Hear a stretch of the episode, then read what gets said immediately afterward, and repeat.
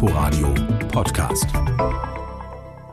Wer Kindergeld bekommt, der erhält auch den Kinderbonus, und zwar automatisch ohne einen eigenen Antrag.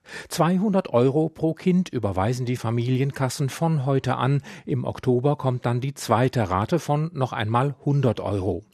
Die Finanzspritze für alle Familien ist als Ausgleich gedacht für die besonderen Belastungen, die Eltern in der Corona-Pandemie schultern müssen. Und der Kinderbonus soll den Konsum beleben. So wie die befristete Mehrwertsteuersenkung gehört er zum Konjunkturprogramm, das die Bundesregierung gegen die Corona-Rezession beschlossen hatte. Da es in Deutschland rund 18 Millionen Kinder gibt, kostet der Kinderbonus den Fiskus rund 5 Milliarden Euro. Apropos Fiskus. Versteuern muss man den Kinderbonus ebenso wenig wie das Kindergeld.